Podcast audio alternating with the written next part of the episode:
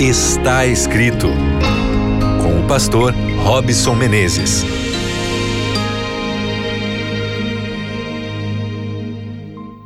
Olá, seja muito bem-vindo, você que está agora conectado ao programa Está Escrito aí no Deezer. Um grande abraço para você, que nesse instante você se sinta na presença de Deus, você também que acompanha pelo Spotify. Muito obrigado aí pelo carinho da sua audiência, pela sua companhia. E também um grande abraço para você que está aí sintonizado na Rádio Novo Tempo. Se você é da região de Curitiba, Florianópolis, Porto Alegre, Belém, Salvador e Vitória, que Deus te alcance mais uma vez com a sua palavra e traga aí conforto para o seu coração e também que você se sinta aí abençoado em compartilhar daquele que é o maior presente que Deus nos deixou, que é a sua palavra que expressa muito mais quem é Deus e aquilo que a gente pode ser, não é mesmo? Você já faz parte aqui da nossa família, a família está escrito, e eu agradeço a Deus pela sua companhia, mesmo sem poder estar contigo. Eu espero que as bênçãos de Deus te acompanhem nesse momento. Como é que foi seu dia aí? Como é que está aí o seu coração? Você está em paz ou você está indignado? Bom, você sabe aqui que no programa está escrito, nós estamos trabalhando aqui como desenvolver melhores emoções. E eu estou hoje é, vindo aqui trabalhar com você um tema bastante complexo, que é o tema da indignação. Com o que, que você se indigna?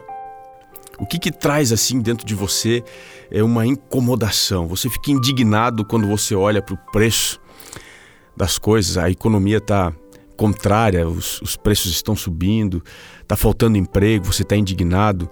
Você se indigna por causa da política, essa polarização que a gente tem, de esquerda, de direita, você fica indignado quem defende um partido contrário ao seu?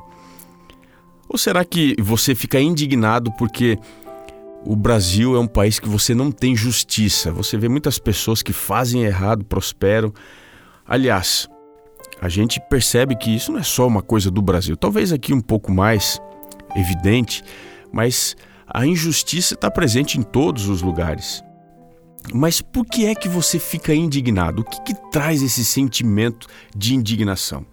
A Bíblia trabalha com o sentimento da indignação dentro de algumas ideias. E eu queria apresentar aqui resumidamente quais são essas ideias da indignação. A indignação, de acordo com a Bíblia, é você ter assim um ardor, você ser uma pessoa que defende efusivamente algo. Você percebe que algo está errado e você se levanta para defender algo. Ou ainda pode ser alguém que expressa ou experimenta uma ira intensa. Então a pessoa tem uma ira que toma conta do interior dela e isso acaba sendo visível para as pessoas através da indignação.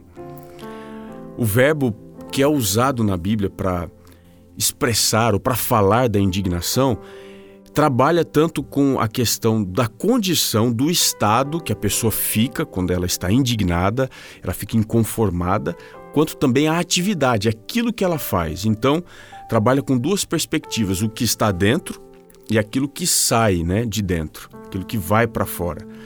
Mas a palavra indignação na Bíblia também aparece associada em alguns contextos, como por exemplo a ação de amaldiçoar. Geralmente, alguns casos que você percebe na Bíblia, quando alguém está indignado, essa pessoa está amaldiçoando alguma coisa.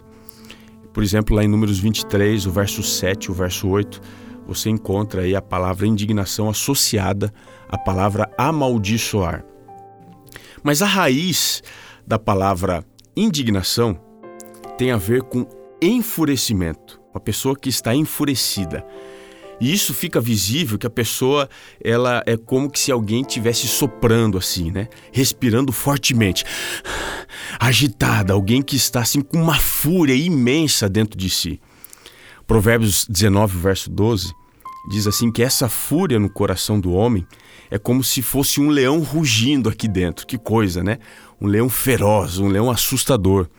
Ou ainda, é como se fosse uma tempestade. Jonas 1, verso 15, usa a palavra indignação para se referir ao mar, a tempestade que tinha acometido o barco em que Jonas estava. Então, uma pessoa indignada é uma pessoa enfurecida, indignada a tal ponto de ter uma tempestade rugindo dentro de si.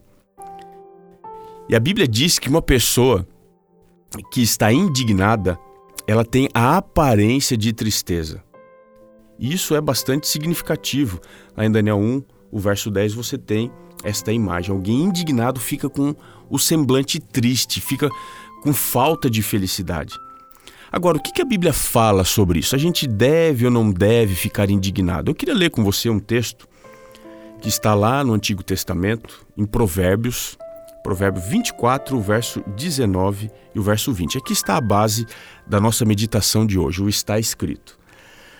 Não te aflijas por causa dos malfeitores, nem tenhas inveja dos perversos, porque o maligno não terá bom futuro e a lâmpada dos perversos se apagará.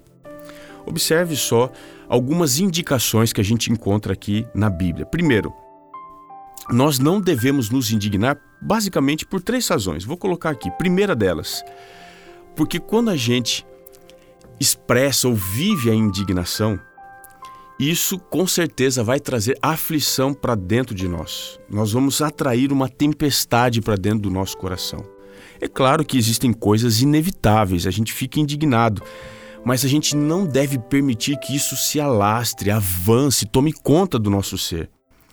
Porque quem está aflito por causa de algo que lhe traz indignação, essa pessoa certamente não vai ter paz, não vai ter saúde e felicidade por causa da tempestade que está dentro do coração. Mesmo estando certo, a pessoa se torna vítima quando ela se indigna contra algo.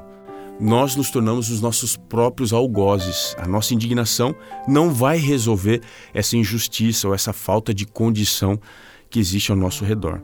Mas há uma segunda causa aqui que o texto nos aponta. Nós não devemos nos indignar porque isso pode nos levar a ter inveja daqueles que nós mais abominamos. Diz o verso 19: Não tenhas inveja. Se a gente fica indignado, a pessoa que faz tudo errado prospera, prospera, prospera, a sensação é então eu vou fazer igual ele. E nós nos tornamos semelhantes àquilo que nós abominamos. Então, não devemos nos indignar, devemos tentar controlar esse sentimento. E uma terceira razão que Provérbios coloca aqui é que o futuro dos malignos não é bom. Quando a gente fala de indignação, essa palavra ela é usada com referência ao homem. O homem fica indignado, mas ela também aparece em relação a Deus. Deus, em determinado momento da história, vai expressar a sua indignação contra o pecado e contra os pecadores. Por exemplo, lá em Isaías 66, 14, diz que Deus vai manifestar a sua indignação contra os seus inimigos. Ou seja, em algum momento aqueles que fazem aquilo que é errado vão sofrer a indignação de Deus. E Jeremias 10, o verso 10 diz que o Senhor ele vai manifestar através da sua indignação, a terra vai tremer. E isso me faz entender que Hebreus 10, 31 tem razão que é terrível coisa cair nas mãos do Deus vivo. Se algo tirou a sua paz, se você está indignado e você sabe que tem razão em estar indignado, lembre-se: o futuro daqueles que fazem o que é errado, os malfeitores, é terrível porque eles vão cair nas mãos de Deus. Descanse na promessa de que Deus está cuidando do, da justiça, daquilo que é certo, e Ele vai levar você a ter satisfação plena então confie em Deus, porque os que se levantam contra Ele sofrerão a indignação divina no momento do seu juízo. É isso aí, é o conselho de Deus para você. Vamos buscar a orientação de Deus todos os dias e confiar de que Ele está fazendo aquilo que é certo, aquilo que é o melhor. É claro que você vai se indignar, mas confie de que a justiça e o juízo estão nas mãos de Deus. Descanse nessa promessa. Lembre-se, está escrito: nem só de pão viverá o homem, mas de toda a palavra que procede da boca de Deus. Um grande abraço e nos encontramos no próximo programa Está Escrito.